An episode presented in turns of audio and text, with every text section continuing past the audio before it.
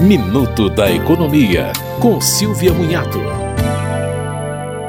No final de 2022, a oitava turma do Tribunal Superior do Trabalho rejeitou o recurso da Uber contra a decisão que reconheceu o vínculo empregatício de uma motorista do Rio de Janeiro. Para o ministro Agra Belmonte, a relação com a empresa é de subordinação clássica, porque a motorista não tem controle sobre o preço, percentual de repasse, apresentação e forma de prestação do trabalho. A motorista pediu horas extras, ressarcimento de valores e indenização por danos extrapatrimoniais. Ela ganhava cerca de 2.300 mensais, mas seus gastos com o carro eram de 500 reais. Mas a questão do vínculo de emprego entre motoristas e plataformas de aplicativos ainda é objeto de divergência entre as turmas do TST.